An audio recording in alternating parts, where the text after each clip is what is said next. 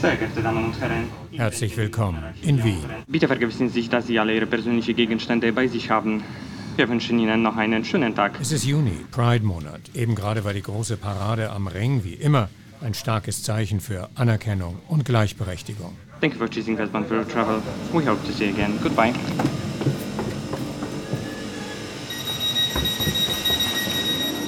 Aber wie geht es denen, die sich nicht zeigen, nicht tanzen und nicht feiern, weil sie nichts zum Feiern haben? LGBTIQ-Geflüchtete, nämlich die aus Ländern kommen, in denen Anderssein oft einem Todesurteil gleichkommt. Ich bin hier mit Marty Huber verabredet, Beraterin in der Queerbase in Wien, die gut darüber Bescheid weiß, und mit Amir, der das alles selbst erlebt hat. Kleiner Spaziergang vom Westbahnhof zur linken Wienzeile, direkt an der Hauptverkehrsstraße am endlosen Strom der Autos ein Gebäude, das sich deutlich von der eher unscheinbaren Häuserzeile abhebt. Lila Sockelleiste, lila Fensterrahmen, ein paar großformatige knallbunte Zeichnungen dazwischen und oben drüber die Aufschrift Schwulen- und Lesbenhaus. Eine Institution seit 1982. Drinnen sind eine Reihe von Vereinen tätig, eben auch die Queerbase, die sich um psychosoziale Unterstützung queerer Menschen auf der Flucht kümmert. Ein fast schon idyllischer kleiner Innenhof. Dort treffe ich erstmal Marty und damit geht's los. Journey Stories Geschichten von Flucht und Migration.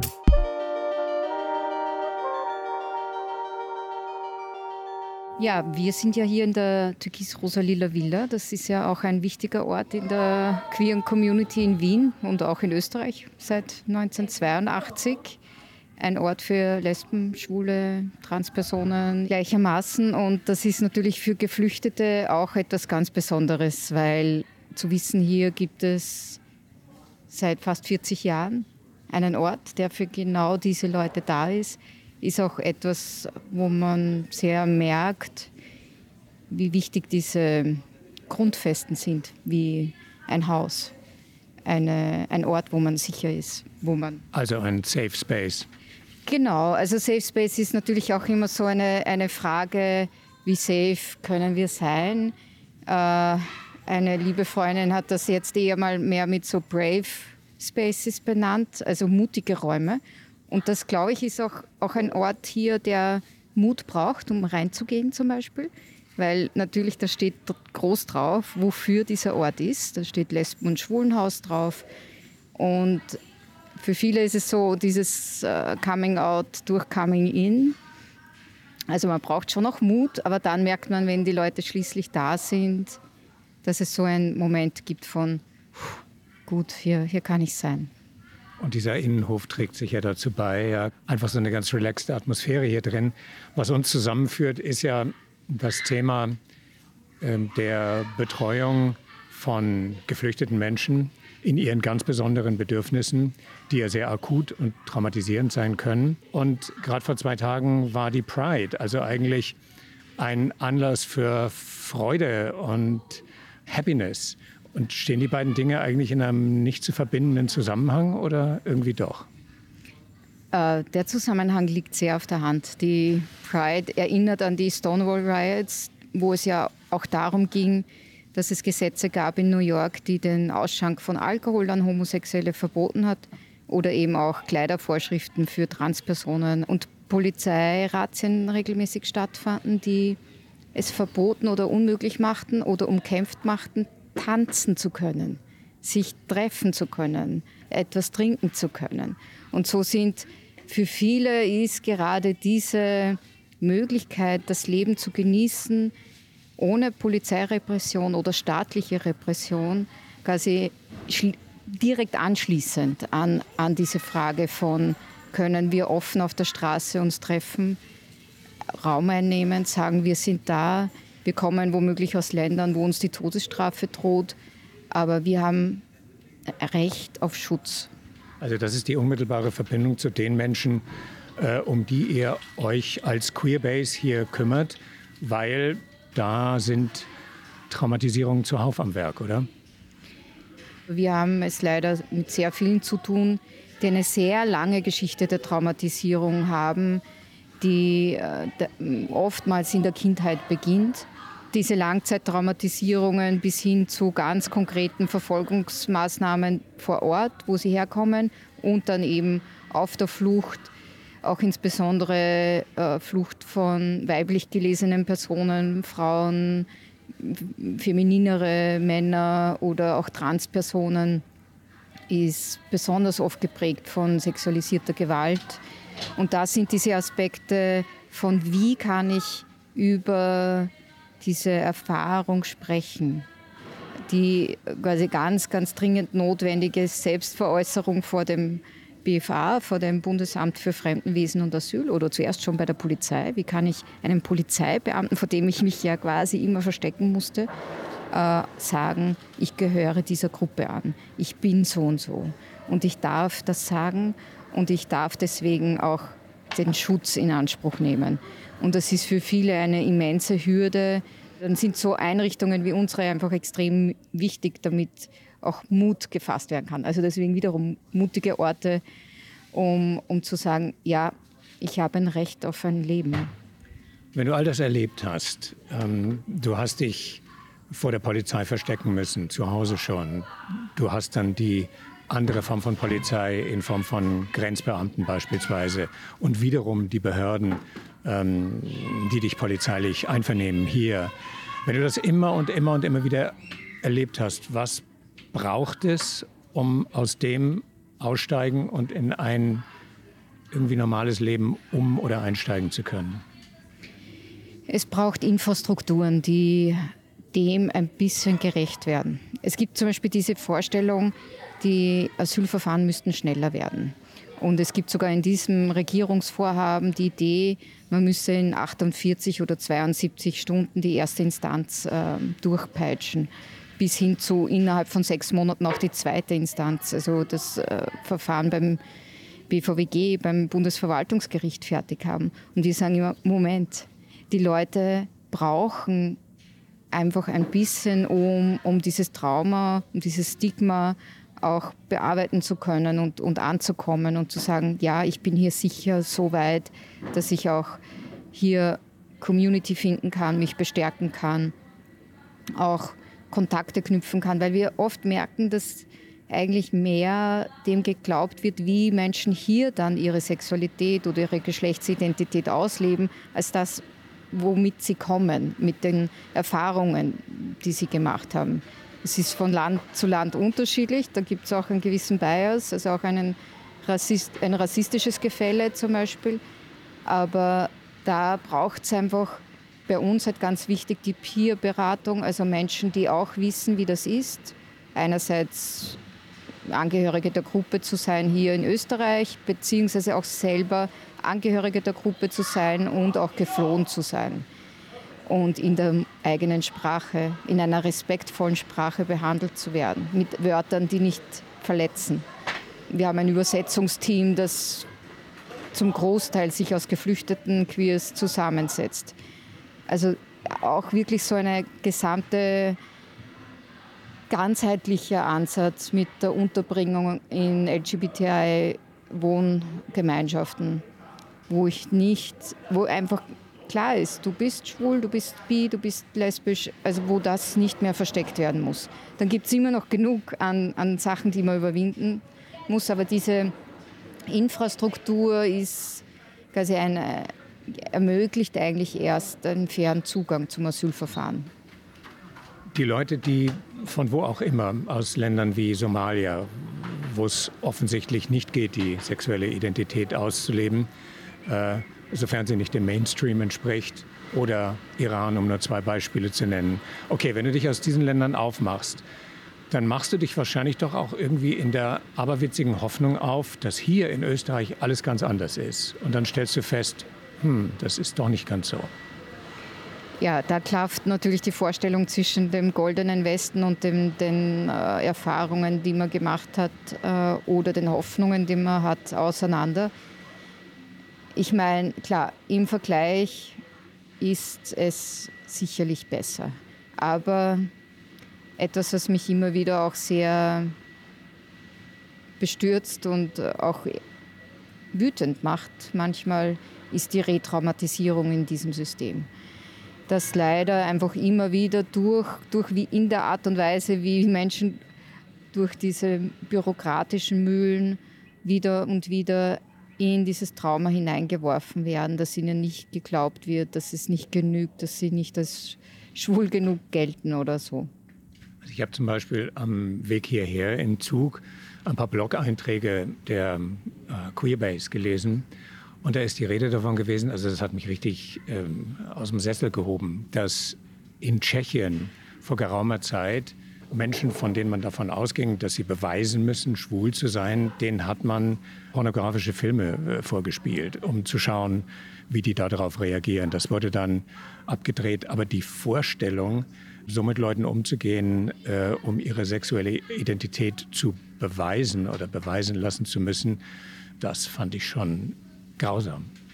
Naja, es erzählt halt auch einiges über unsere Gesellschaft, die zwar glaubt auch selber, ähm, dass man liberal ist und aufgeklärt und dann aber sehr schnell merkt, welche Stereotype es gibt, welche Vorstellungen von Sexualität es gibt oder eben, weil in dem Wort Homosexualität oder Sexualität drinnen steckt, dass es nur um Sex geht. Es geht um viel mehr. Also es geht natürlich um Familie, es geht um Beziehungen, es geht um auch Glauben. Also für viele ist Religion ein extrem wichtiges Thema. Es geht darum, am Arbeitsplatz erzählen zu können, mit wem habe ich das Wochenende verbracht. Ich erzähle nicht, mit wem war ich im Bett, aber vielleicht mit wem war ich im Kino. Äh, wenn meine Partnerin krank ist, habe ich Anspruch auf, auf Pflegeurlaub. All das ist ja mehr als nur Sex.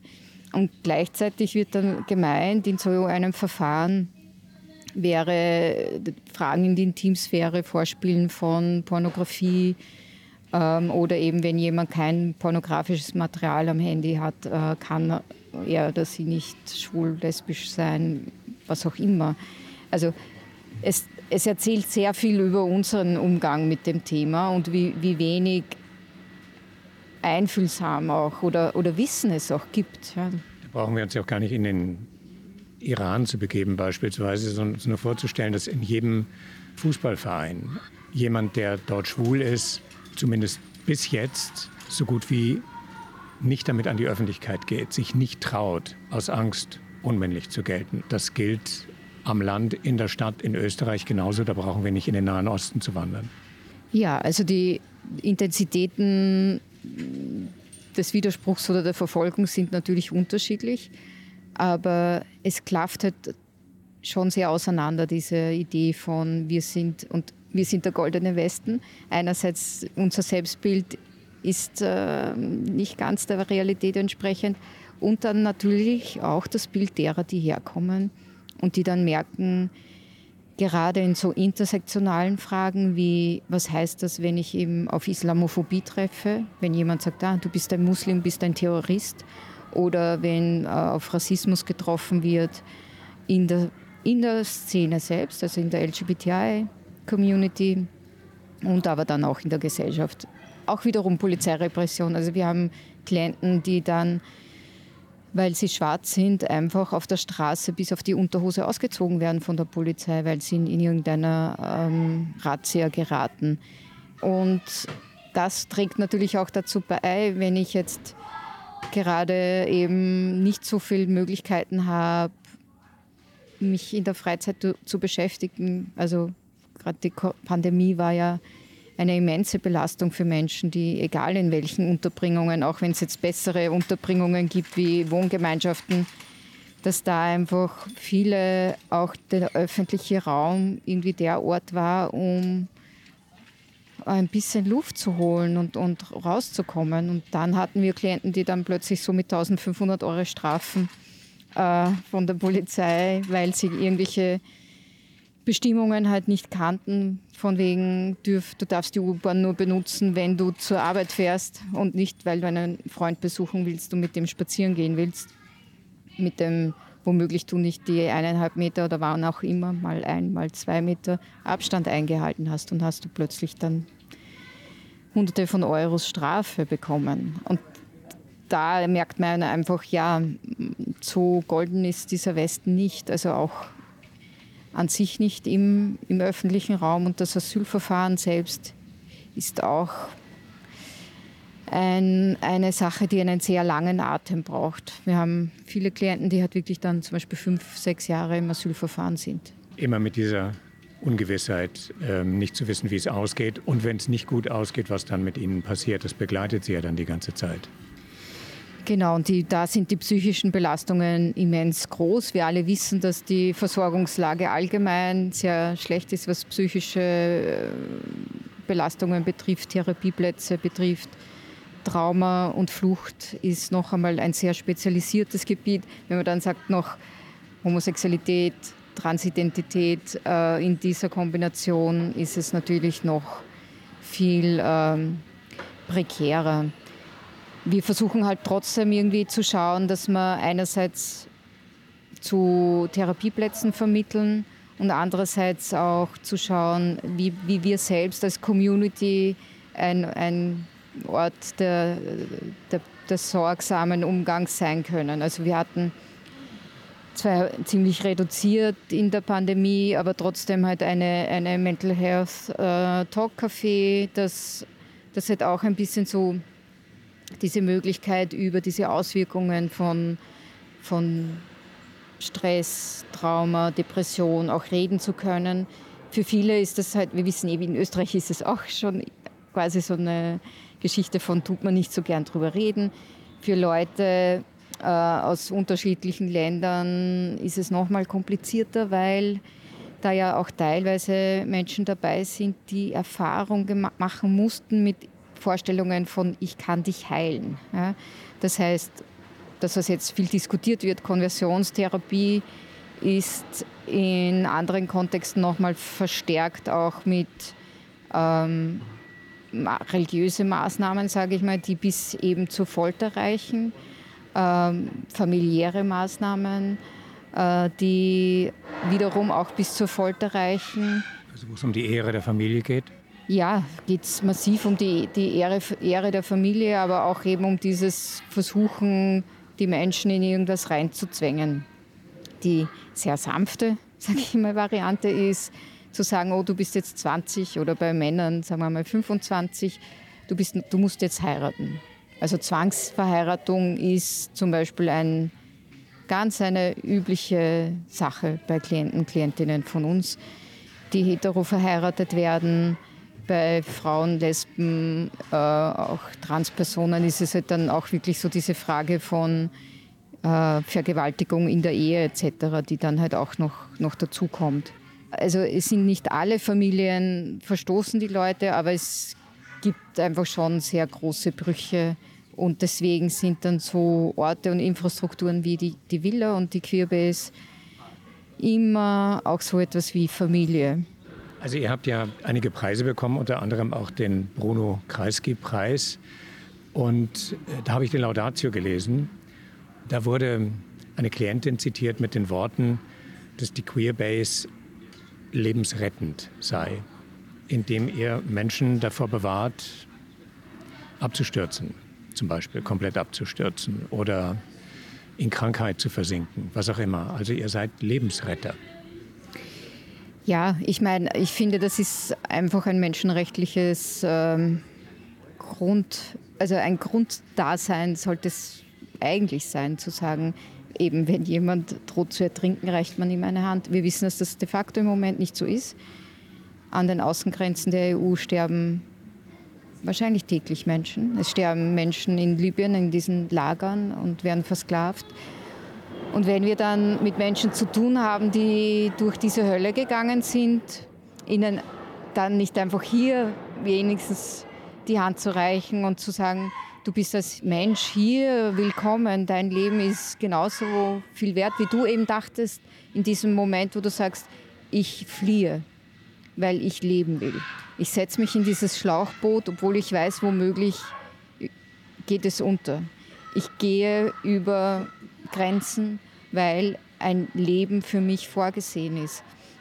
Und wir sind hier nur die Antwort auf, dieses, auf diesen Ruf. Und dass wir auf so viel Widerstand stoßen in unserer eigenen Gesellschaft, ist eine Schande für uns, für sonst niemanden.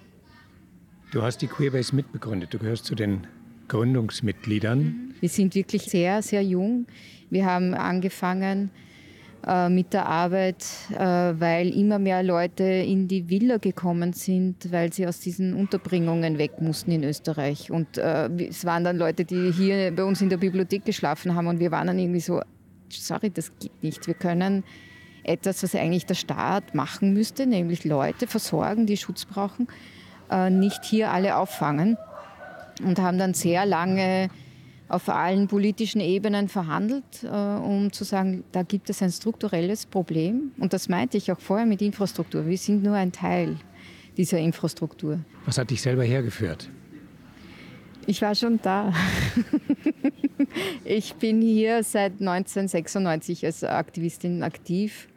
Hier haben sich ganz viele verschiedene Gruppen getroffen, ob jetzt TransX als eine starke politische Gruppe für Rechte von Transpersonen. Äh, Hier hat die Regenbogenfamiliengruppe angefangen und viele andere Gruppen. Und es ist, war für mich irgendwann so, die Arbeit um, um Fragen von Flucht wurde, wurde einfach immer intensiver. Und irgendwie bin ich dann hier gelandet. Es war dann halt auch so, dass wir wussten, da braucht es äh, massive Professionalisierung und deswegen war dann halt auch der Grund, warum, man, warum wir dann einen Verein gegründet haben und auch um Förderung angesucht haben, um das auf, auf möglichst gute und verantwortungsvolle Beine zu stellen, weil, weil man halt wirklich mit sehr vulnerablen Menschen zu tun hat, wo es auch gerade diese ja, Rundumbetreuung auch braucht. Ihr seid ein kleines Team hier wenn du dir die unzähligen Klientinnen und Klienten Revue passieren lässt, gibt es so etwas wie einen roten Faden, der sich durch die Biografien der Menschen zieht oder ein paar rote Fäden, mit denen du immer wieder in Berührung kommst, die immer wieder verdeutlichen, warum du tust, was du tust? Ja, ich glaube schon, es ist diese gemeinsame Erfahrung des äh, Ausschlusses, der halt bis hin zu, zu Todesdrohungen ähm, besteht und aber diese grundlegende Arbeit an, an einer Selbstliebe, die uns, glaube ich, verbindet, weil, weil der Punkt ist schon auch, wir glauben, in europäischen Ländern ist das alles schon ziemlich gegessen. Man kann auch einfach out sein. Ich bin 48. Das heißt, ich hatte auch so im Kontext von katholischer Erziehung meine, meine Erfahrungen mit dem Thema. Und dieses Rausgeworfensein aus, aus den Kontexten, die für andere normal sind, ist quasi etwas, das sehr, sehr verbindend ist und wo Menschen einfach hier auch merken, mir sitzt jemand gegenüber, die einen Teil dieses Schmerzes versteht. Ich habe in keinster Weise diese Erfahrung, die Geflüchtete haben. Aber es gibt diese, diese gemeinsame Freude am, am Überwinden dieser, dieser Scham und des Stigmas. Also wir haben Menschen aus, weiß nicht, mehr als 25 Ländern mit sehr unterschiedlichen Biografien und Kontexten. Manche waren selber Aktivisten, Aktivistinnen in ihren Herkunftsländern, manche sind jung, also Teenager, andere Senioren, also so Ende der 60er. Und trotzdem ist dieses Ding von, ja, ähm, wir haben diese Verwerfungen erlebt und in dieser Gemeinsamkeit wollen wir dann auch feiern, wenn wir sie, wenn wir sie überwinden. Also gerade weil wir hier ähm, nach dem Pride-Wochenende im Garten sitzen, ist gerade dieses sich dann zeigen können. Und das war für mich, als ich vor 25 Jahren bei der ersten Pride war, auch eine Frage, sich zeigen können. Und für Menschen, die hier neu angekommen sind, ist auch dieses, wow, wir sind viele, einige hunderttausend mittlerweile, die sagen, es ist okay. Ich höre Gespräche im Rahmen von unserem Podcast immer wahnsinnig gern positiv auf. Jetzt nicht gezwungenermaßen, ja, nur um eine Geschichte, die einfach nicht gut ist, pseudomäßig ins Gute zu drehen, wenn das nicht geht. Aber hier geht es ja auch darum, was du jetzt immer, immer wieder gesagt hast, Menschen ein Zuhause zu geben. Hier darfst du sein. Hast du die eine Geschichte im Kopf von jemandem, egal wem, der oder die ähm, es geschafft hat, wirklich, Selbstliebe war das Stichwort, hier anzukommen, bei sich anzukommen und irgendwie neu zu werden? Mm, wir haben irgendwas über 700 Klienten, Klientinnen in den letzten Jahren gehabt und ungefähr 330 haben Asyl bekommen und nochmal 30 dazu andere Aufenthaltstitel. Das ist in anderen Asylkontexten undenkbar, dass die Hälfte, also und über 200 sind noch im Asylverfahren. Das ist eine, eine immense Zahl an Menschen, die hier bleiben können und Anerkennung gefunden haben als Geflüchtete. Ich, für mich ist zum Beispiel ein, eine, eine Entscheidung letztes Jahr als einer, der schon lange auch bei der Queerbase an sich aktiv ist, aus Uganda, der wirklich über Jahre sehr damit gekämpft hat, auch überhaupt das Verfahren zu überleben, hier am Leben zu bleiben, weil einfach die Art und Weise der Retraumatisierung, von der ich vorher gesprochen habe, so immens war. Und es war dann irgendwann Verhandlung. Wir sind, glaube ich, zu sechs oder sieben nach Innsbruck gefahren, was wir sonst nie machen.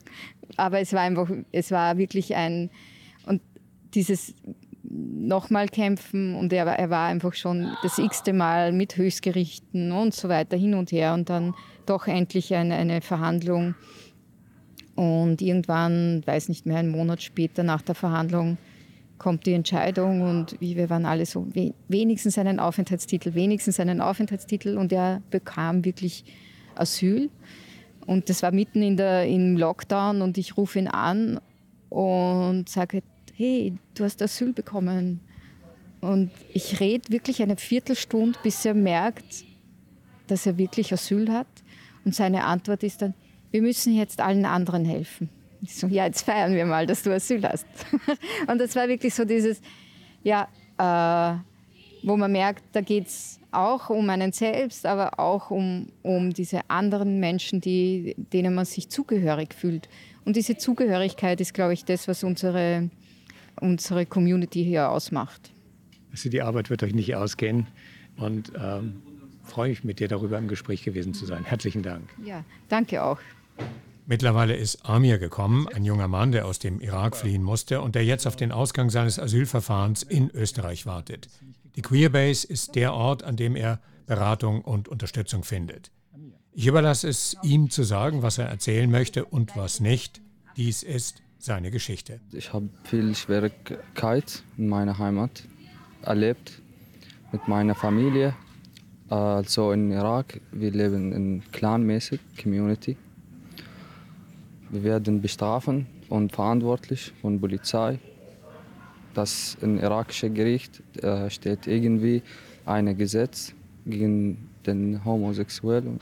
Wenn jemand irgendwann mit den anderen gemacht hat, zum Beispiel Sex oder so, wenn er wird von Polizei erwischt oder von irgendjemand, irgendwie steht auf dem Heiligen Buch, dem Koran, es ist eine Sünde, wenn man homosexuell, alles homosexuell ist oder so. Das heißt also in deinem Fall, wenn ich das richtig verstehe, hat dich weder die Familie unterstützt, noch der Clan und auch nicht der Staat. Niemand. Niemand hat das akzeptiert.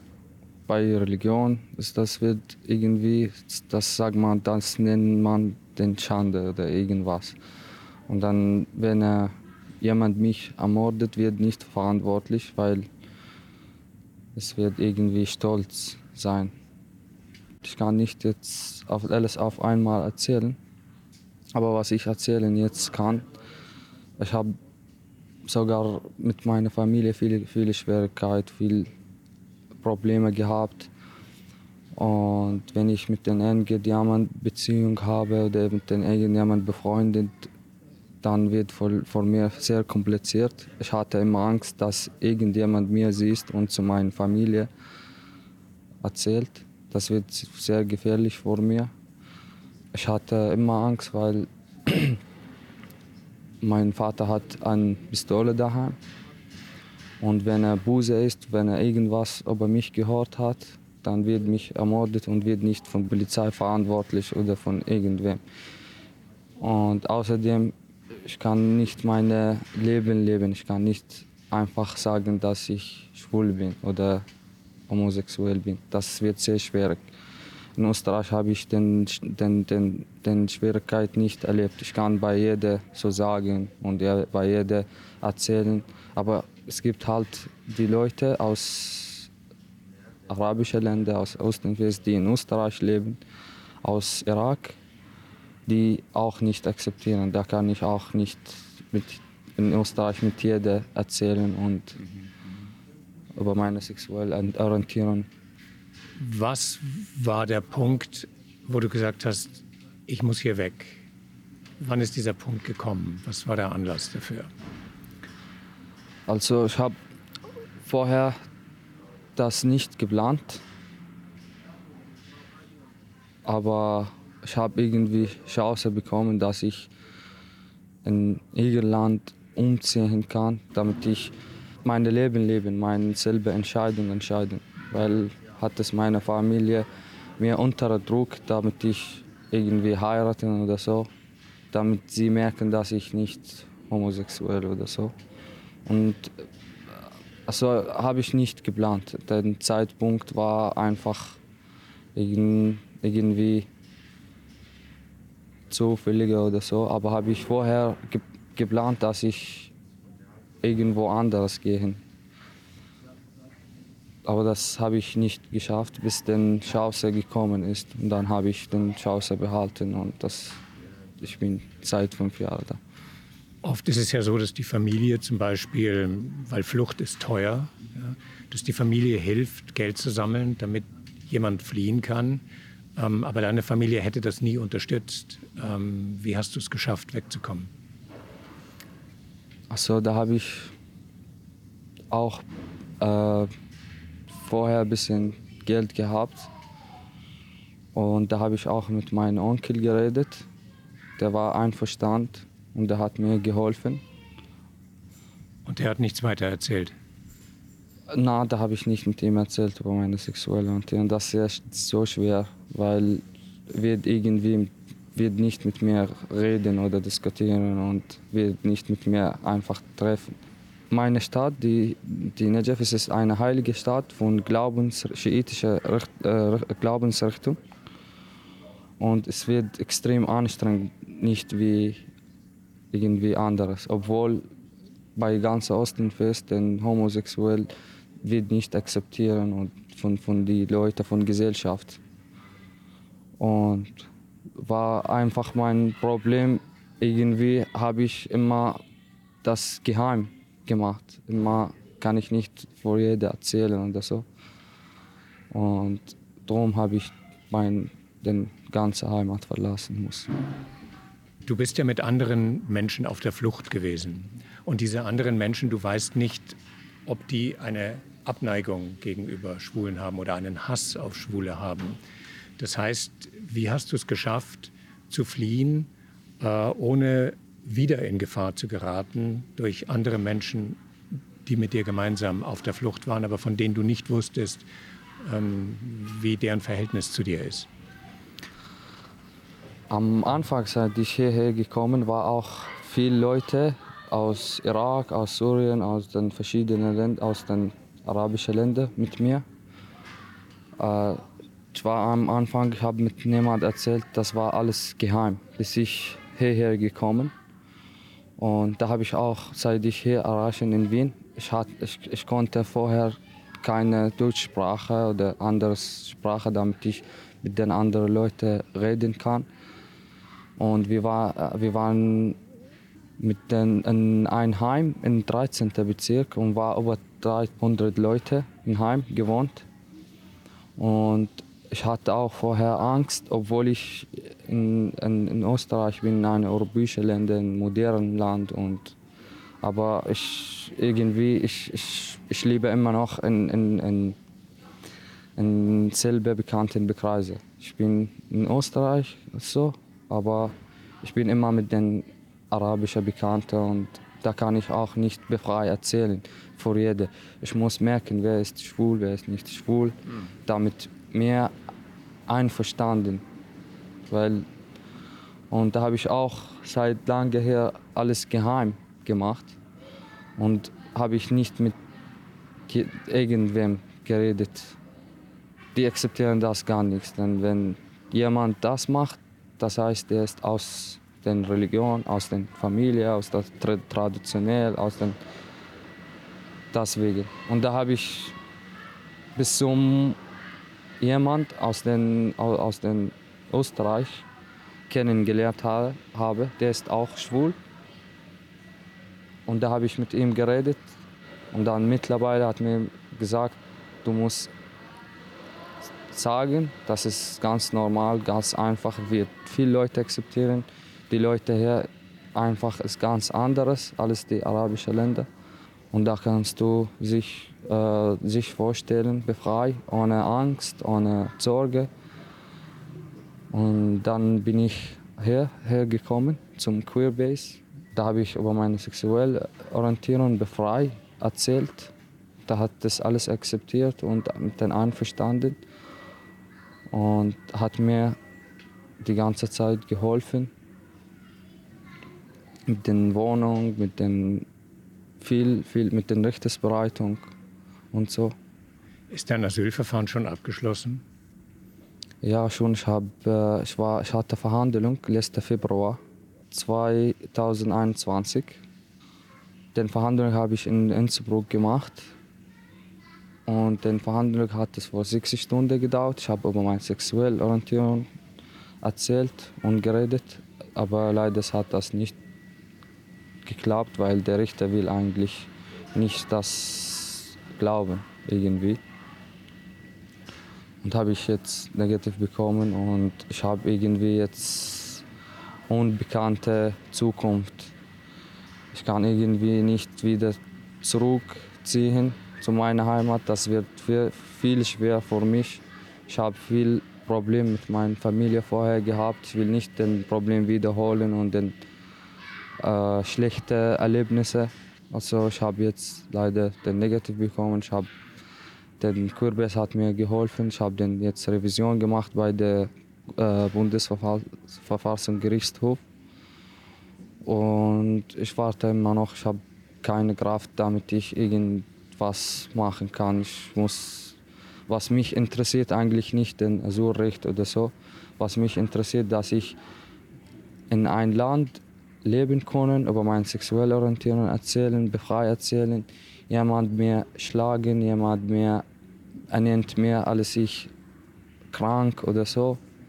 Das, was mich jetzt interessiert und was wichtig für mich. Man muss Hoffnung, man muss, ich muss machen, was ich geträumt habe, damit ich in ein Land leben ohne Grenze, ohne Sorge.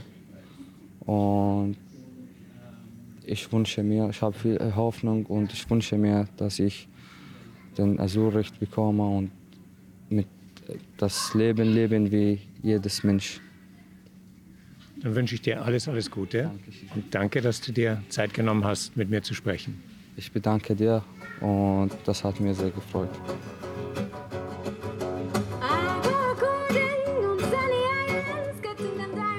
In der Queerbase ist Amir gut aufgehoben, fehlt nur noch sein positiver Asylbescheid.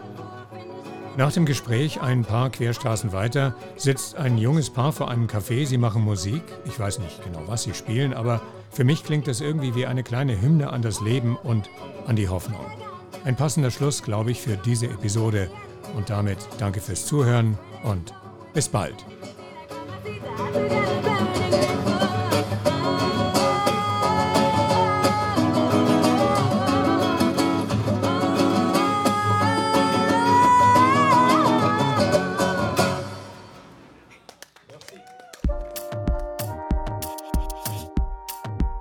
Journey Stories. Geschichten von Flucht und Migration.